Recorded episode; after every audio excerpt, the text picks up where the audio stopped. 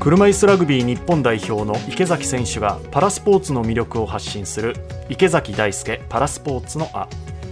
今週は専門的な知識や技術を用いて骨格の歪みを矯正するスポーツカイロプラクター。そして車椅子ラグビー日本代表チームのトレーナーも務めてらっしゃいます。伊佐和俊さんがゲストです。喜入智弘アナウンサーが話を伺っています。それではお聞きください。今回のゲストをご紹介します。スポーツカイロプラクターそして車椅子ラグビー日本代表チームのトレーナーも務める伊佐和俊さんです。どうぞよろしくお願いします。よろしくお願いいたします。まずは伊佐さんのプロフィールを簡単にご紹介します。1978年4月3日生まれ千葉県出身現在44歳池崎さんと同い年です。学生時代は水泳一筋高校では県の代表として国体に出場されました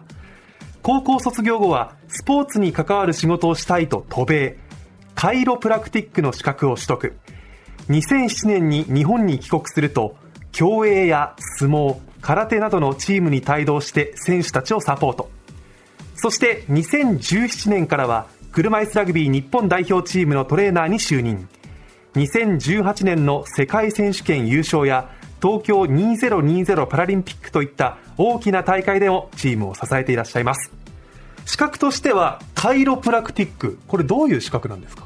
カイロプラクティックっていうのはあの日本にはない資格で背骨の動きの悪いところとかを手で押して整えていくんですけども背骨の動きがちゃんとしてないと神経機能に作用してしまうのでそれを正しい位置に置いとけばあとは体が勝手に自己治癒力で治してくれるっていう考えのもとそうカイロプラクティックっていうのがアメリカで発生してでそれがアメリカでの資格になりますね僕が持ってるのは。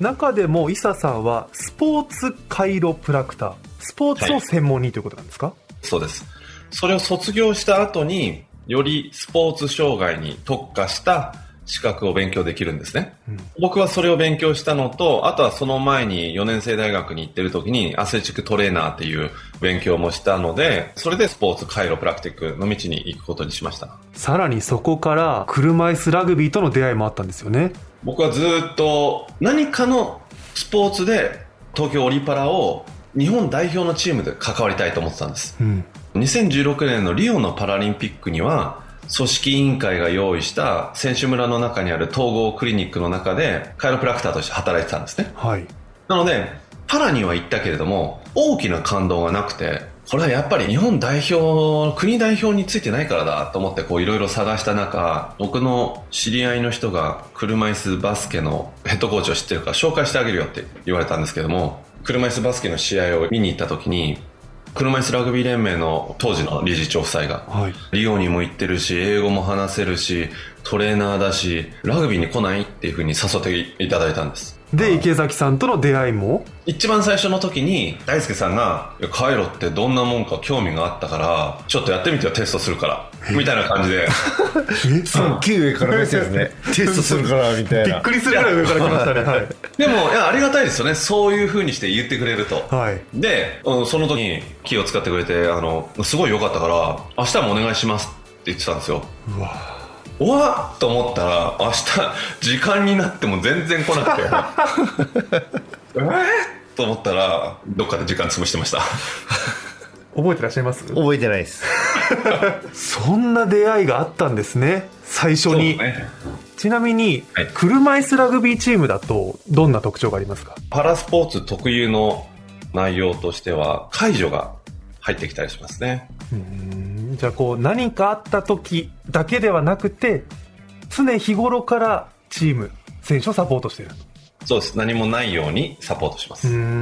車椅子ラグビーはやっぱり障害の重症度の高い人たちのスポーツなのでなかなか自分だけでできない人たちが多いんですね、はい、なので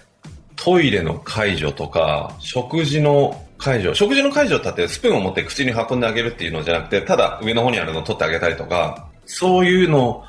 は他のパラでも自分でできる人が多い中、車椅子ラグビーやっぱりちょっと手が不自由だから特有かなと思います。池崎さん自身はいろんなトレーナーの方との関わりあると思いますけど、伊佐さんの強みってどんなところですか？選手と一番コミュニケーションが取れるし、やっぱ目指してるところが一緒っていうところですよね。どうしたら強くなるとか、どうしたら金を取るっていう、なんか本当に自分のことよりやっぱ選手のことを優先してくれるし、選手の気持ちも理解してくれるし、そういうところがまあすごいなと思うし、やるのは選手かもしれないですけど、なんか共に戦ってるなっていう感じがしますよね。なんで僕は大体いろんなトレーナーいますけど、大体伊佐さんにしか声かけないです。言うんですよ、たまに。他の人もいるじゃないですか。いや、いいんです。いてもいいんです。コミュニケーションです。で、伊佐さんを呼ぶんです。ちなみに伊佐さんから見て、トレーナーという立場で、一緒にやりやすい選手というか、指導しやすい選手ってどんな選手になりますか？指導しやすい選手はやっぱり自分を向上させるために何がいいのかなと求めてる人ですかね。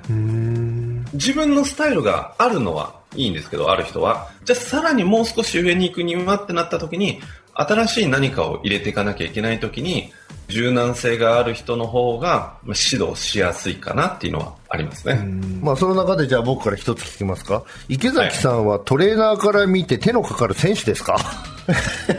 どうなんでしょう。まあ、手がかかるかかからないかといえば、誰もが手がかかると言うと思います。それはその人がベストのパフォーマンスを出すために人それぞれの集中の仕方とか時間の過ごし方とかがあるので、まあ、ある程度はそういうところも許容していかないといけないタイプなんだろうなというのがあって、でもそこが難しくて、許容しすぎると他の人がこうちょっと、おいおいってなってしまうから、そこをどうしようかなっていうのが難しいところですね。これですよ。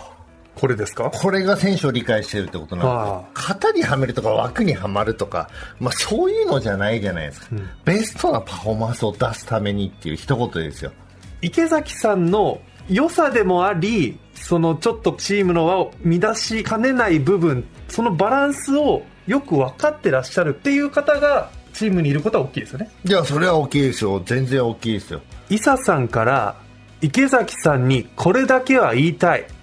もう注文で構いません。あれば。パリまで。2年？やっぱり2年っていうのはあっという間に過ぎる時間なのでもう本当に悔いのないように練習をしてほしいです。あの悔いのないようにラグビー生活を送ってくださいじゃなくて悔いのないように練習をしてほしいです。今までで一番練習したって状態でパリに臨んでください。本当悔いがないここまでやったからっていう今までいないぐらい濃い2年間にしていけるようにやります、うん、はいやっていきましょう。はいお願いします。はい。お願いします。っていうのは、それだけやったら体の疲労も来るし、うん、やっぱ年齢も年齢なんで、ケアもしなきゃいけないじゃないですか。はい、そうなったらやっぱり、ね、伊佐さんの力は絶対必要なんで、でねうん、まあ、それはします。でも、ケアもお願いしますっていうところです。